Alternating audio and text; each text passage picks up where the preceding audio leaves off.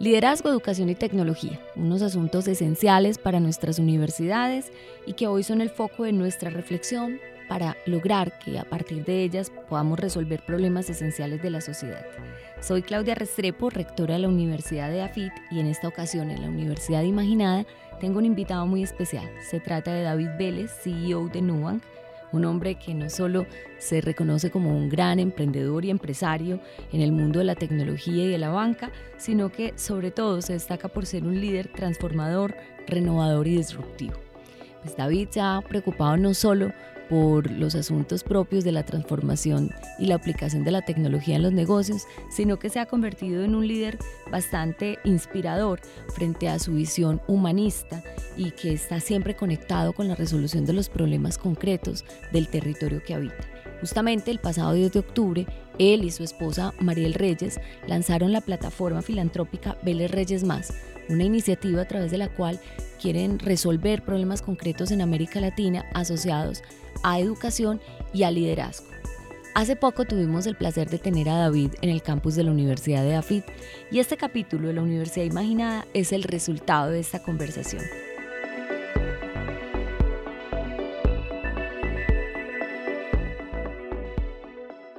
David, bienvenido a Antioquia, a Medellín y a EAFIT. Bueno, muchas gracias por la invitación. Es, un honor, un placer eh, poder estar aquí con todos ustedes en EAFIT en Medellín, en Antioquia. Eh, me recordaba hoy entrando aquí a EAFIT que yo soy un graduado de EAFIT. Yo hice un curso de verano aquí en EAFIT de, de unas par de semanas. Él es graduado de la Universidad de los Niños. De la Universidad de los Niños. No lo tengo en LinkedIn todavía, pero voy a poner en el LinkedIn el CV de la Universidad de los Niños. y además, también me acordé que fue la primera eh, clase de programación, fue aquí de logo.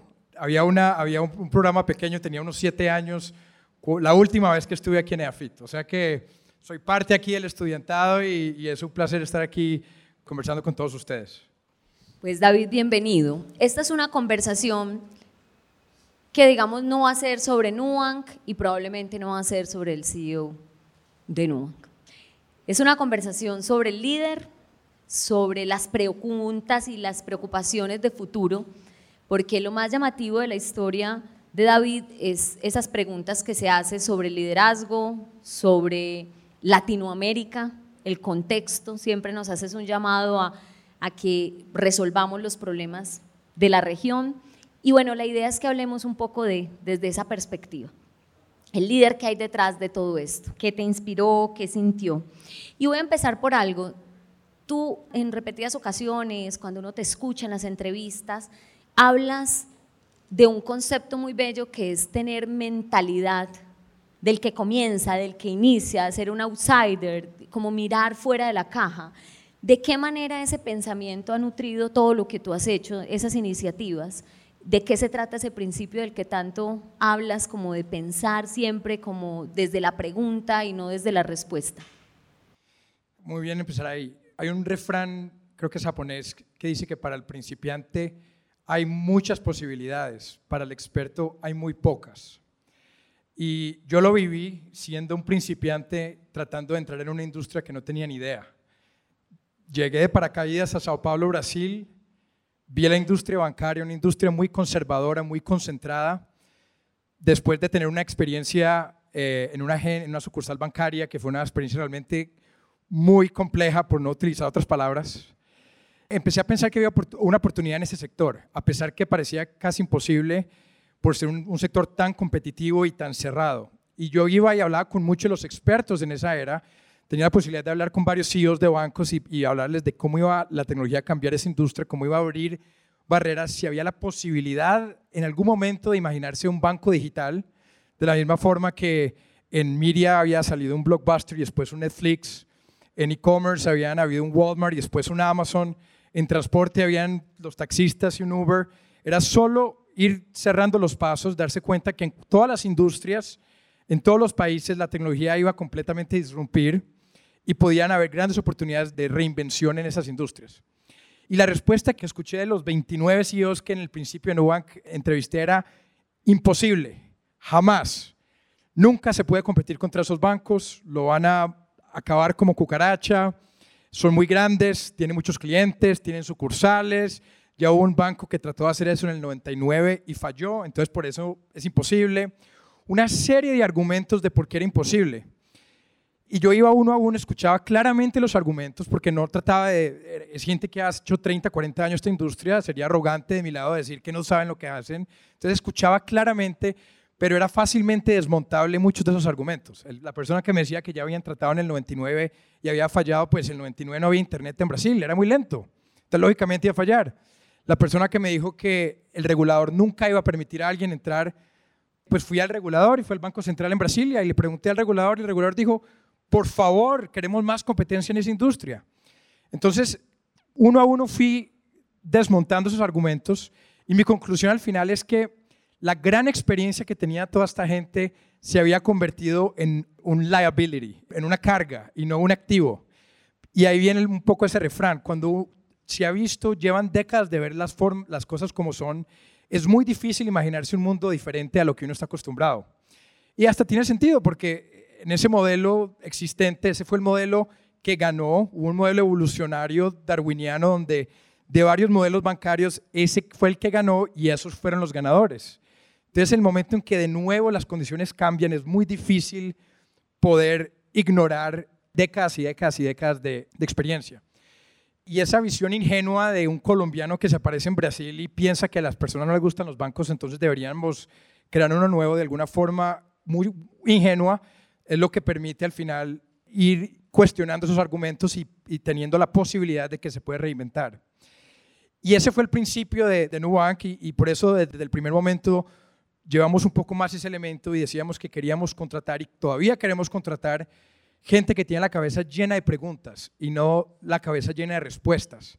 Porque si contrata uno a alguien que tiene todas las respuestas, por definición es imposible innovar. ¿Para qué traemos a alguien que tiene todas las respuestas si ya lo sabe todo? En cambio, el que no tiene, el que tiene esa, esa mente de principiante, esa mente del niño que está descubriendo el mundo, todo es posible. Y eso es realmente lo que genera innovación, lo que permite la creatividad. Entonces, ese ha sido mucho nuestra visión de contratación, ha sido las personas que tienen más preguntas. Ahora, un error que cometimos, no fue balanceado.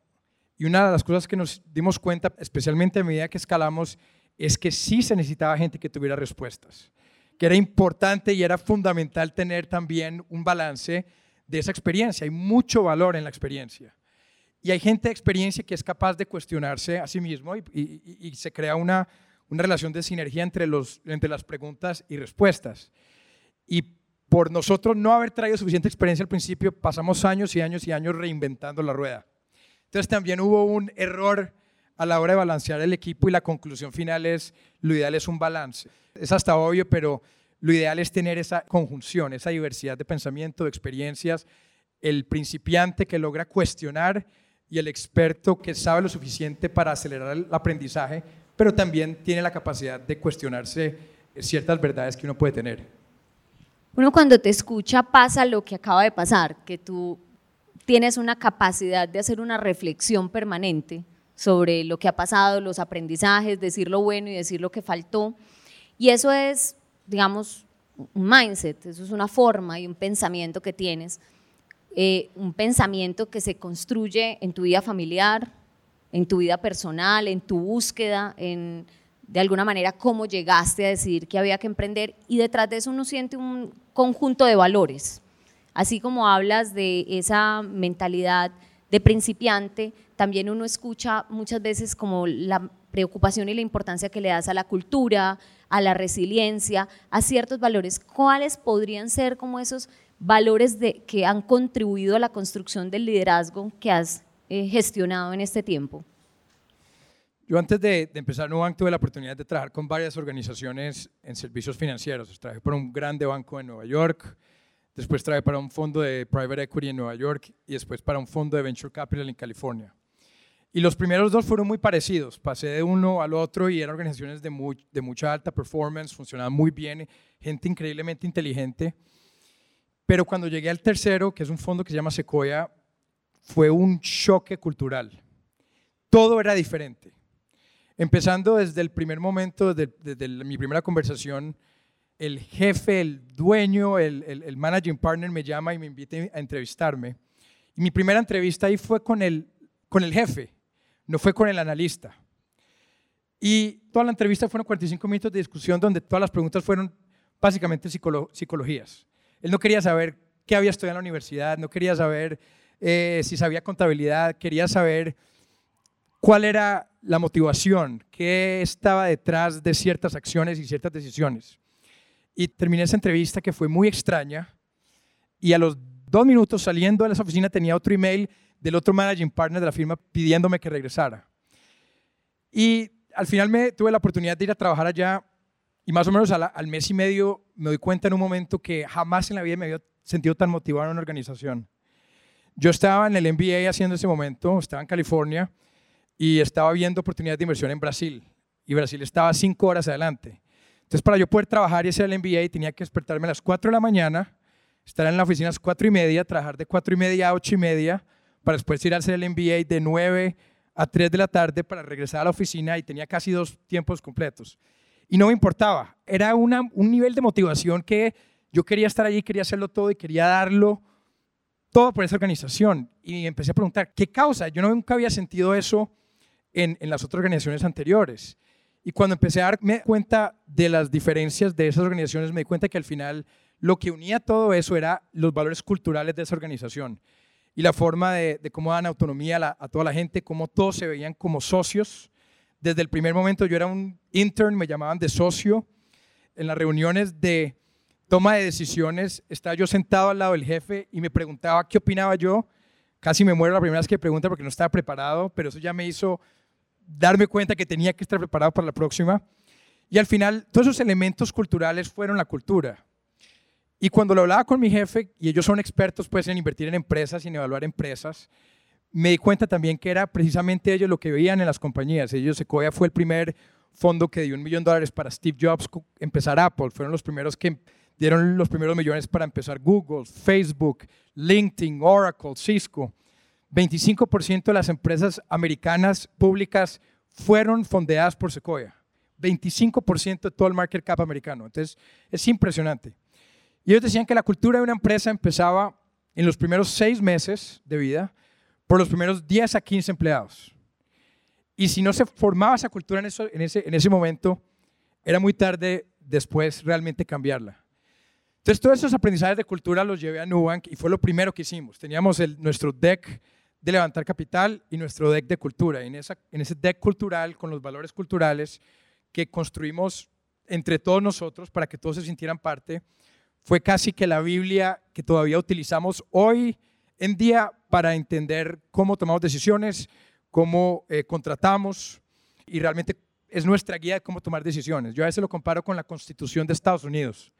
La Constitución americana tiene más de 200 años y el americano todavía va a ese, documento y ese documento le da el norte a la cultura de más de 200 millones de personas de lo que es ser un americano. Entonces, para nosotros, tal vez esa fue la mayor visibilidad, la, importancia de esa cultura, de tener claridad en, los valores y dejarla muy fuerte al principio para que a medida que vamos escalando, solamente esa cultura consiga, consiga escalar y consiga ser la base de esa escalabilidad futura.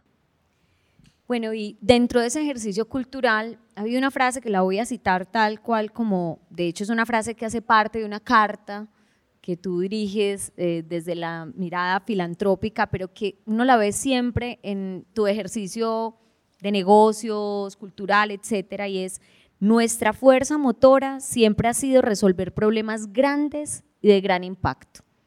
¿Qué significa esa frase y? ¿Cómo, cómo lo recogemos nosotros dentro del ejercicio Aquí hay estudiantes, hay líderes estudiantiles, grupos estudiantiles, hay emprendedores, empresarios, aprendices, casi todos con una mentalidad de aprendices, como nos invitas a hacerlo. ¿Cómo entender esa fuerza motora de resolver esos problemas y que sean problemas que generen impacto? Yo desde, desde chiquito quería emprender y quería comenzar algo, pero pasaron 30 años y no sabía cómo, no sabía empezar haciendo qué, tuve que seguí ese proceso de, trabajar en varias empresas antes de encontrar la oportunidad de sentirme preparado para ir adelante. Pero ese momento para mí era un, fue un momento muy clave y para mí cuando reflexionaba y pensaba en lo que quería hacer, era muy claro que quería dedicarme los próximos 20, 30 años haciendo esto. Ya estaba cansado de ir saltando de un trabajo para otro trabajo.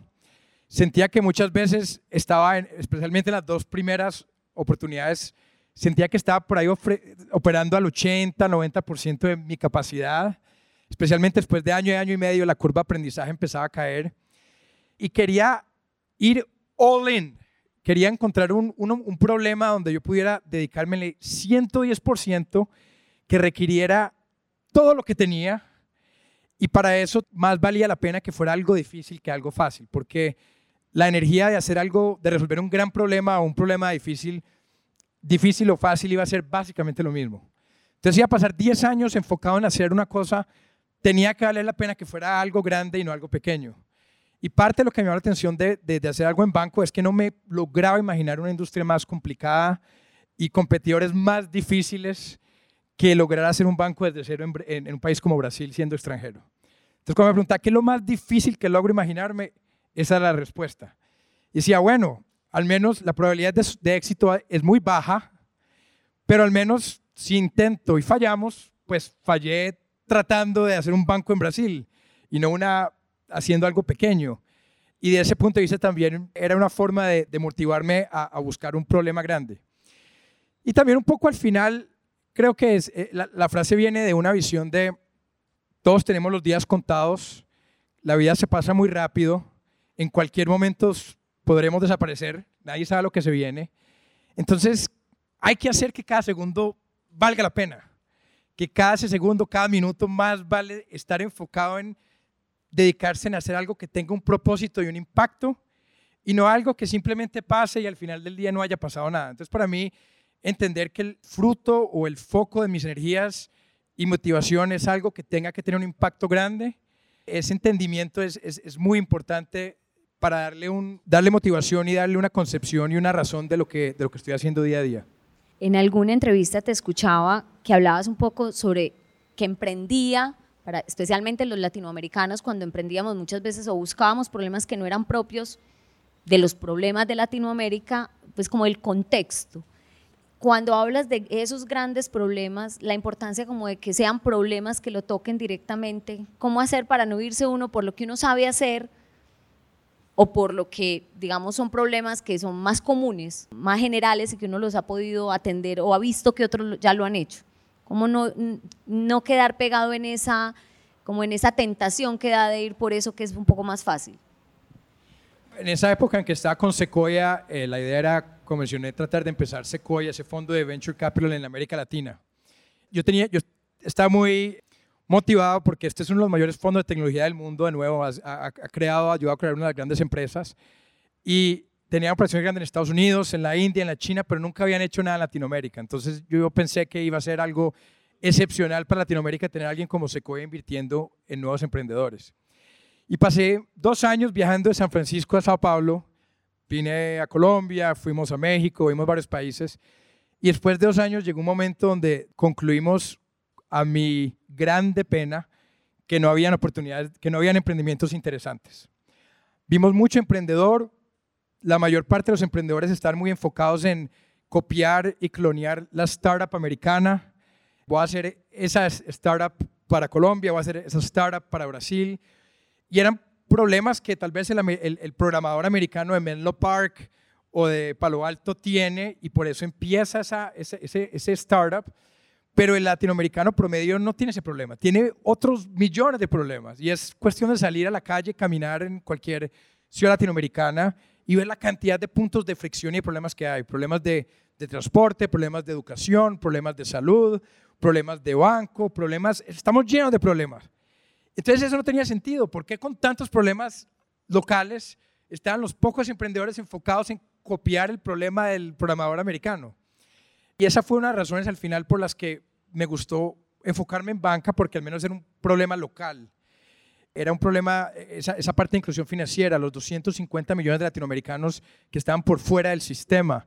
Era algo local, no es, algo, no es un problema que tienen, eh, eh, que tiene la gente en Estados Unidos. Entonces, ese tal vez es un poco la concepción y de ahí han, empezado a venir una gran cantidad de emprendedores latinoamericanos que finalmente están resolviendo problemas latinoamericanos. Y ese es el principio de empezar a solucionar, de que el emprendedor sea el solucionador de grandes problemas y no necesariamente esperar que el gobierno lo, lo soluciona o quedarse uno quejándose que alguien más tiene que solucionar. Es tener las herramientas para uno ser protagonista de la solución de los problemas que existen. Bueno, y hablando de eso, de ser parte de la solución, uno de los temas que te ha movido o te mueve mucho es el liderazgo.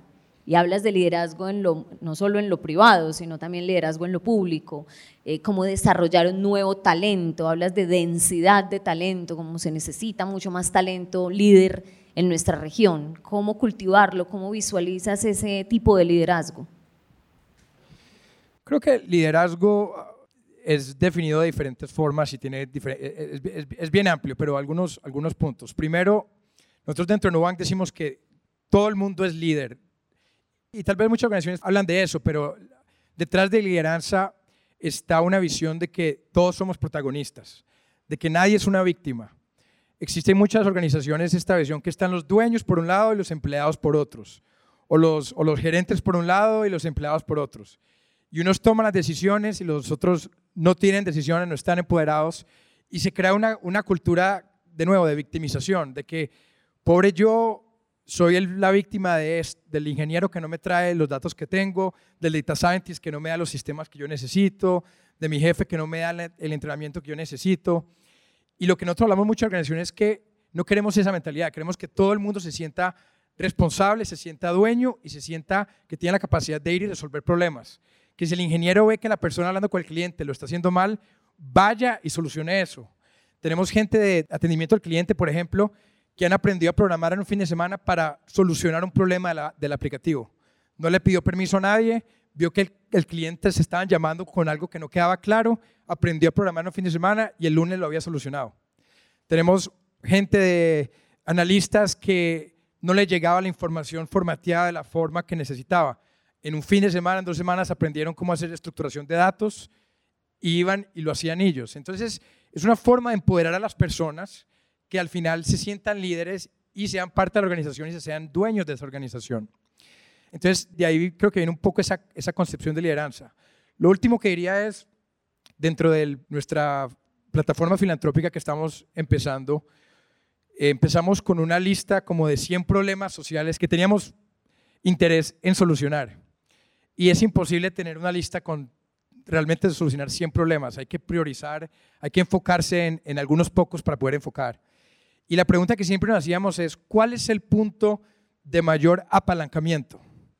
Hay muchos problemas. ¿Cuál es el punto en un sistema donde si uno lo influye, crea mayor impacto?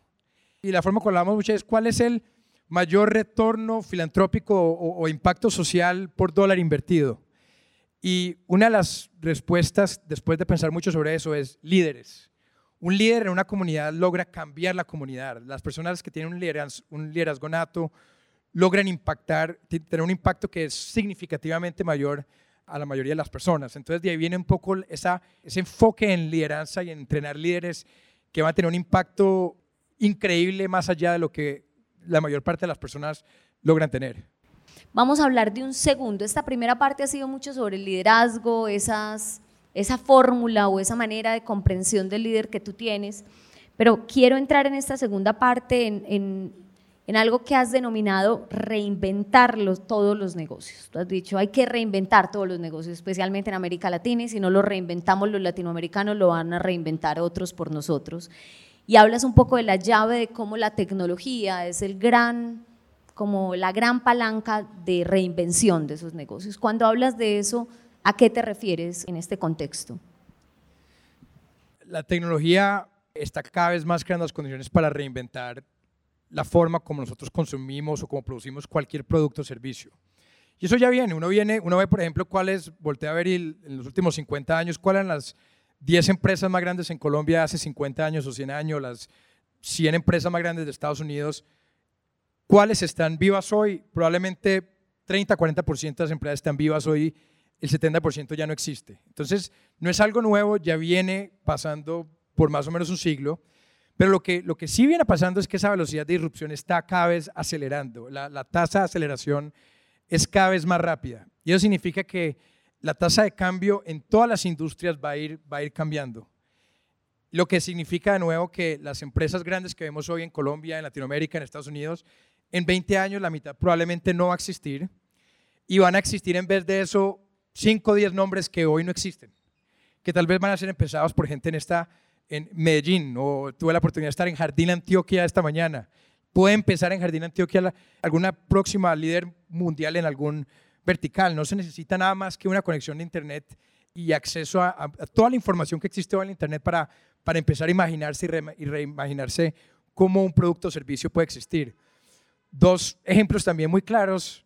Airbnb, eh, eh, si hace 20 años alguien le, le, hubieran dicho que una de las mayores empresas de hotelería del mundo no iba a tener hoteles y que iba a ser gente desconocida quedándose en la casa de uno, todo el mundo hubiera dicho, es una locura, jamás. ¿Por qué habría de abrirle mi casa a alguien que yo no conozco? ¿O por qué yo habría de quedarme en la casa que alguien no conozco?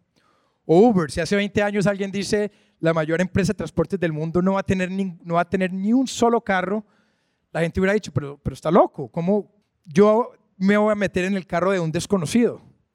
En nuestro caso, si alguien hace 10 años hubiera dicho, uno de los mayores bancos de América Latina va a tener cero sucursales, también hubiera sido parecido, hubieran dicho, es una locura. Entonces, esa innovación viene pasando de formas que es muy difícil preverla, es muchas veces, no, nadie tiene una bola de cristal y, pasa de formas que, que, es poco predecible, pero puede venir de cualquier lugar y puede salir de cualquier persona. Y eso es lo que nosotros referimos, esa tasa de crecimiento y de cambio. Y tal vez lo, último que diría es, es, una de las cosas que al final decimos es, tradicionalmente uno decía, hay un dicho en Estados Unidos que si no está quebrado, no lo arregle. Ya hay que hacer lo contrario. Si no está quebrado, hay que quebrarlo para arreglarlo de nuevo. Porque el gran riesgo actual, dado esa tasa de cambio tan rápido, es una inercia organizacional. Y volvemos a lo mismo, ese pensamiento lleno de respuestas si no tiene sola cabeza llena de respuestas, ¿por qué habríamos de cambiar lo que estamos haciendo si ha funcionado tan bien por tantos años? Entonces es un desafío a las organizaciones tradicionales y a las organizaciones como nosotros. Yo lo veo en Nubank, tenemos nueve años y la inercia organizacional ya existe dentro de nosotros, ya existe la cabeza llena de respuestas dentro de la organización. Y yo cuando le doy la bienvenida a gente que entra a Nubank todos los meses, les digo, por favor desafíen todo lo que estamos haciendo. Desafíenos, si, escuchan ya a la gente que está aquí hace 3, 4 años, díganle por qué, por qué lo hacen de esa forma, y por qué, y por qué, y por qué, para que nosotros mismos logremos continuamente crear esa fricción, ir desafiando esa, inercia que se va creando en cualquier organización. Pues hablando de fricción y hablando de romper, hay una cosa que es la educación. Ahora tú tocabas el liderazgo como una palanca transformadora, otro de los ejes, y por eso esta conversación se titulaba Liderazgo, Educación, Tecnología, y es porque reiteradas veces has hecho un llamado a que la educación tiene que hacer esa fricción y ese cambio, y también servir al propósito de esa reinvención que hay alrededor del tema de la tecnología. En esas miradas y en esas aproximaciones, porque sé que has sido un estudioso, me consta, de todo el tema de la educación, en Latinoamérica, ¿qué estás viendo qué es lo que tenemos que friccionar? O sea, ¿cómo friccionar? Sí, lo que nosotros vemos es, es cuando pensamos en cuál es el cuello de botella de nuestro crecimiento, qué es lo que nos inhibe crecer más rápido, hacer más, y otros países, tirar otros productos. No es oportunidad de mercado porque el mercado es gigantesco. No es capital porque, especialmente en los últimos años, había muchísimo capital. Es talento. Ese es el cuello de botella. Es gente que sabe hacer software y, gente que sabe hacer y desarrollar productos de la forma como lo hacemos. Y eso nos llevó a entender que eh, ese es el gran desafío que tenemos hoy en América Latina, porque si la tecnología crea las condiciones para reinventar todas las industrias en todos los países, eso va a ser básicamente reinventado por software. Y hay muy pocos programadores. Y lo interesante, y tal vez la, parte de lo que estuvimos hablando antes, eso que, que todavía me cuesta entender, es por qué eso no queda claro en la gente que está graduando de los colegios hoy y están escogiendo carrera. Tú me dijiste, ah, es que tú no te gustan los abogados o los administradores. Yo, no, no, no, no tengo nada con los abogados o los administradores. Pero algo está equivocado si hay 10 veces más abogados que programadores de, de sistemas, dado lo que se viene en los próximos 10 años, dado que todas esas industrias que están allá afuera van a ser reinventadas por programadores, y ahí está el cuello de botella, no deberían haber hoy 10 veces más graduados de, abogado, de, ley que programadores de sistema. Inicialmente pensábamos que lo que faltaba era, oferta, el problema está en la parte de oferta, las universidades no estaban ofreciendo. No es un problema de oferta, las universidades ofrecen, es un problema de demanda. Todavía la gente de 17, 18 años no entiende que para allá va el mundo y que en un programa de, de programación eso los puede cambiar. Dar un último ejemplo en este punto. Mi esposa eh, empezó una ONG en Brasil que enseña específicamente a mujeres a programar, mujeres de, de bajos recursos que no fueron a la universidad, que no tienen mucho acceso. Y es impresionante ver, he visto algunas hojas de vida o LinkedIn de mujeres que pasaron 20, 30 años con, con trabajos bastante complicados, bastante difíciles, que pagaban un salario mínimo o menos del mínimo, entran a reprograma, como se llama, las entrenan por tres meses, tres meses, y son inmediatamente contratadas por Banco Itaú, ganando seis veces lo que ganaban. Es una aceleración impresionante, ese es el punto del sistema donde hay mayor impacto. Entonces, esas oportunidades son, aberraciones en el mercado y, son lo que se llama como arbitrage, es una oportunidad de arbitraje y la gente no las está viendo, no, no las está identificando. Y esa, esa es una curiosidad de mí, ¿por qué más gente, especialmente en Latinoamérica, no las identifica? Entonces, ¿qué pasa al final del día? Que todas esas industrias se van a reinventar, pero si no, somos, si no son nuestros ingenieros latinoamericanos, nuestros, nuestra gente en Colombia haciéndola, pues básicamente de aquí a 10, 20 años habrá nuevas empresas en toda Latinoamérica, pero serán empresas chinas y americanas. Básicamente, la economía será, será controlada por empresas americanas y chinas que entendieron que para allá iba el mundo y han venido aquí a servir todas esas industrias y seremos básicamente parte de un sistema local, eh, global donde nosotros no tendremos necesariamente control de la forma como la economía viene construyéndose. Bueno, esa es una, una de las líneas que te quería preguntar y es, hay como una triada en tu, conversación que pasa como personas, problemas, tecnología, porque también te escucho mucho insistir en que todo lo que hacemos es tocado por personas y como a la gente a veces le da el susto la tecnología, porque aparentemente la revolución tecnológica, la revolución digital va a acabar o a destrozar trabajos y, y las personas, pero a la vez uno no estoy hablando con el CEO del banco digital más grande y a la vez él me dice, todo pasa por las personas. ¿Cómo hacer esa combinación entre tecnología, personas y problemas? La tecnología por sí sola no, no tiene ninguna aplicación y, y, la tecnología por sí sola no necesariamente resuelve o se enfoca en el problema que tiene que ser solucionado. Entonces realmente al final son las personas que tienen ese dolor, son las personas que tienen un problema entrando a una sucursal bancaria y deciden que van a empezar un banco, o personas que no logran encontrar dónde quedarse en una conferencia y empiezan una empresa, que logran utilizar la tecnología para, en función de la resolución de esos problemas. Y las condiciones aptas para creación de, de tecnología, eso es tal vez otra parte que ha cambiado mucho, son muy diferentes a las condiciones aptas de la forma que se solucionaban problemas hace 30, 40 años. Las organizaciones tradicionales eran organizaciones sumamente jerárquicas, donde la persona, el jefe, tenía todas las respuestas. Y decíamos por allá y todo el mundo iba para allá.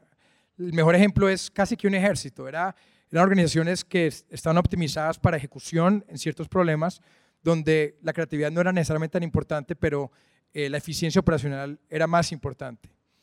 Y ese tipo de organización ya no funciona cuando queremos crear un ambiente integración de software o, cultural, donde la innovación y la creatividad es más importante. Entonces, de ahí vienen sistemas organizacionales mucho más horizontales, donde no existe jerarquía, donde el jefe no tiene todas las respuestas.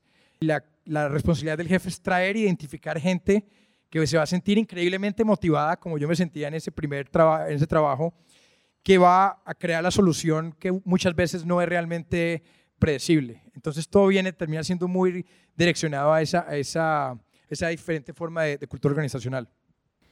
Bueno, una de las razones por las cuales es tan atractivo tener una conversación contigo, y prueba de esto es las personas que vienen a escucharte, pues uno, pues claramente el éxito en los negocios y en conocer uno a alguien que tenga esa, digamos, logre materializar sus sueños. Dos, lo inspirador que es ese llamado que haces a la reinvención y demás. Pero hay una cosa muy importante, muy llamativa, que es tu filosofía. O sea, no solo recientemente, sino desde hace un buen rato, cada vez que escucha uno sobre David Vélez no solo lo escucha como el líder de Nubank, de tecnología, sino que hay un tema muy importante alrededor de la filantropía, una pregunta como por qué hago en vida, con el éxito, cómo lo devuelvo a los problemas de impacto. Y de hecho, tu esposa y tú son parte de un movimiento de filantropía alrededor de poder entregar o devolver en ese sentido como parte del éxito y de los resultados de los negocios. Digamos, ¿qué los mueve filosóficamente para pensar o ser tan audaces en ese mensaje? de no solo tener éxito, sino que eso se vea reflejado en impacto inmediato también en el contexto o alrededor de lo que hacen. Sí, la, filantropía para nosotros es algo relativamente nuevo. No era algo que, del que sabíamos. Creo que el, motor inicial, como lo decía antes, era una, un motor de querer crear impacto, de que nuestro esfuerzo y nuestra energía tuviera un impacto en la sociedad y pudiera resolver problemas. Y ahí el vehículo que escogimos fue Nubank, viendo Nubank como una gran oportunidad de crear un impacto gigantesco en la sociedad por dos lados. Por el lado de traer más competencia a un sistema bancario donde no había tanta competencia por muchas décadas. Y si logramos hacer ese sistema más eficiente, toda la sociedad iba, iba a recibir parte de ese, de, ese, de ese valor. Y por otro lado, llevar servicios financieros más baratos y más dignos, con mejor experiencia para 100% de la población, especialmente para gente que no, nunca tuvo acceso a, a, servicios financieros. Entonces, por mucho tiempo la visión fue, queremos impacto y, y la forma de crear impacto es creando empresa el sector privado y el sector privado tiene una gran capacidad de resolver problemas. Nosotros somos grandes, realmente grandes, creemos grandemente en el capitalismo. El capitalismo tiene una mala reputación hoy en día, pero, y voy a explicar un poco eso, pero, pero en sí el capitalismo es la forma, las empresas capitalistas, el sistema capitalista ha funcionado muy bien para resolver grandísimos problemas y de alguna forma nosotros vemos Nuban como, una, como un motor que ha podido resolver problemas para empleados, creado nuevas culturas, hemos salvado más de 10 billones de dólares de tarifas y de comisiones que nuestros clientes hubieran pagado a los bancos y hoy están en el bolsillo de ellos siendo invertido en salud, siendo invertido en educación. Pero hace un año más o menos fuimos levantando más capital y más capital y el número y la evaluación de la compañía fue creciendo y creciendo y creciendo y más ceros y más ceros y más ceros. Y un día nos despertamos y nos dimos cuenta que la participación que teníamos era, era un número enorme y eso creó como una gran reflexión de qué significa este, esta cantidad de dinero, qué podemos hacer con esto, siguiendo un poco ese camino de cómo podemos utilizar esto para crear impacto. Y ahí pasamos por un, como un proceso decisorio y abrimos, hicimos una, una carta donde tratamos de mostrar nuestro algoritmo. Y es básicamente este. Primero, todos tendremos un final. Y nadie logra, mi papá decía, dice eso mucho, nadie se lleva nada para la tumba. Andrew Carnegie, un filántropo, dice que el, que muere rico muere en desgracia. Y es un poco fuerte, pero tiene razón, porque qué pérdida de oportunidad morirse con un montón de plata en el banco, habiendo tantas oportunidades para ayudar a la gente. Entonces, primero, todos tenemos un final y no nos podemos llevar nada para ningún lado. Segundo, hay un límite de consumo. Nadie se puede poner dos pares de zapatos al mismo tiempo. Y nosotros no necesitamos mucho para vivir y no necesitamos grandes lujos, entonces hay un límite. Tercero, una de las grandes obsesiones de nosotros es crear una, una cultura familiar. Tenemos cuatro hijos pequeños donde ellos tengan que luchar para conseguir lo que quieren, porque cuando yo pienso, nosotros pensamos en lo que nos ha hecho, ha creado carácter y autoestima, es haber poder luchado que las cosas fueran difíciles y poder conseguido. Esa, esa, lucha crea carácter. Y darle un montón de plata a un hijo es la mayor, la forma más rápida de destruir carácter. Puede ser, tal vez estoy exagerando un poco, pero somos obsesionados en que, en que la vida no sea demasiado fácil para ellos y que tengan desafíos, que tengan que pelearla, que tengan hambre de superación y que al final eso les va a crear una vida más, de más impacto.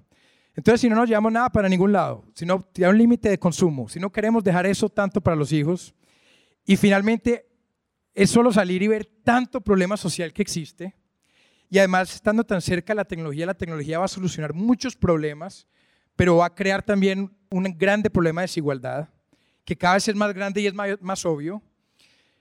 La conclusión de ese algoritmo es que hay una gran oportunidad de darlo todo y ahora, y rápido, porque también ese sentido de urgencia debe ser ya. La gente tiene hambre ahora, la gente necesita educación ahora, la gente necesita un impacto y una ayuda ahora, no de aquí a 10 años, no de aquí a 30 años. Si se hace ahora, los efectos de eso es un compounding effect. Y de ahí viene un sentido de urgencia grande de tratar de empezar ahora y no de esperar a uno retirarse, tener 70, 80 años y, ya tal vez no tener la energía o la motivación o las ganas de hacer las cosas. Entonces, estamos tratando de responder la pregunta, dado que hay 100 problemas, ¿cuál es el punto de mayor impacto? Tratando de ser muy enfocados y, tratar de ver cómo podemos invertir.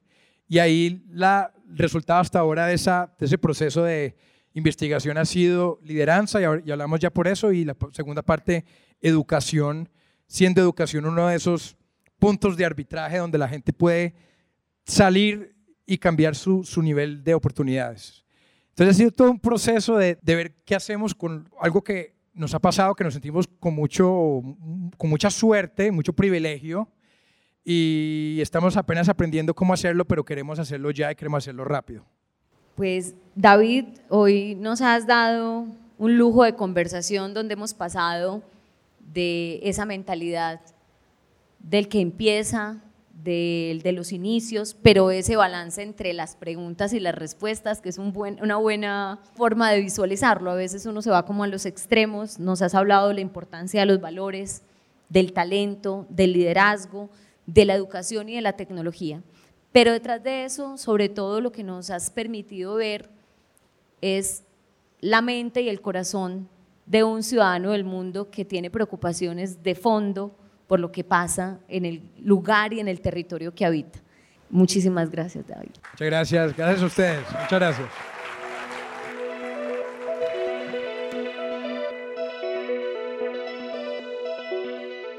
Gracias a David Vélez por acompañarnos en esta nueva edición de la Universidad Imaginada y dejarnos tantas reflexiones que nos permiten mm, dialogar o conversar alrededor de cómo la universidad del futuro debe abrirse el paso alrededor de preguntas esenciales en el liderazgo, la educación y la tecnología como una triada esencial que humaniza, pero también que genera profundos retos de disrupción e innovación para el desarrollo de la sociedad. Gracias por acompañarnos en esta nueva sesión o en este nuevo espacio de la Universidad Imaginada. Un abrazo para todos.